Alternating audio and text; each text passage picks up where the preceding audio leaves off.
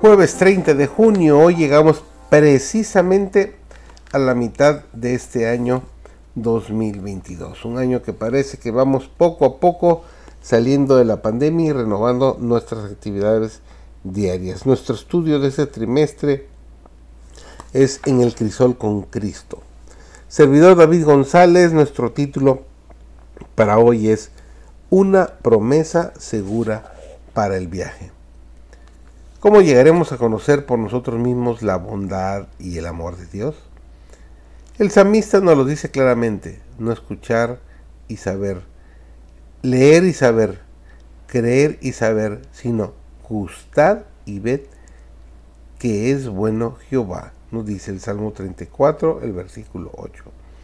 En vez de confiar en la palabra de otra persona, gustad por vosotros mismos. La experiencia es conocimiento derivado del experimento. Lo que se necesita ahora es religión experimental. Gustad y ved que es bueno Jehová. Algunos, sí, un gran número de personas tienen un conocimiento teórico de la verdad religiosa, pero nunca han sentido el poder renovador de la gracia divina en sus propios corazones. Dios ha provisto un bálsamo para cada herida. Hay un bálsamo en Galar y también hay un médico ahí. ¿No estudiaréis las escrituras como nunca antes? Buscad al Señor para que os proporcione sabiduría para cada emergencia. En cada prueba, rogad a Jesús que os muestre el camino que os hará salir de vuestros problemas. Y entonces vuestros ojos serán abiertos para que contempléis el remedio y apliquéis a vuestro caso la promesa sanadora registrada en su palabra. En esta forma el enemigo no encontrará lugar para inducirnos a lamentaros y a ser incrédulos, pero en lugar de esto tendréis fe, esperanza y valor en el Señor. El Espíritu Santo os dará un claro discernimiento para que veáis y os apropiéis de cada bendición que servirá de antídoto contra la aflicción, como una rama sanadora para cada gota de amargura que se vierta en vuestros labios.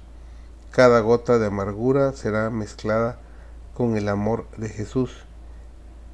Y en vez de quejarnos debido a la aflicción, comprenderéis que el amor y la gracia de Jesús están tan mezclados con el pesar que éste se ha convertido en un gozo humilde y santificado. Cuando el pueblo de Dios aparte sus ojos de las cosas de este mundo y los ponga en el cielo y en las cosas celestiales, serán un pueblo peculiar, porque verán la misericordia, bondad y compasión que Dios ha manifestado por los hijos de los hombres. Su amor les exigirá una respuesta y sus vidas evidenciarán a quienes los rodean que el Espíritu de Dios los domina, que están poniendo sus afectos en las cosas de arriba y no en las de la tierra. Al pensar en cómo Cristo vino a nuestro mundo para morir por el hombre caído, entendemos algo del precio que se pagó por nuestra redención y comprendemos que no existe verdadera bondad o grandeza sin Dios. Estamos casi en el hogar. Pronto oiremos la voz del Señor más hermosa que cualquier música diciendo, tu lucha ha terminado. Entra en el gozo de tu Señor. Bendita, bendita bendición.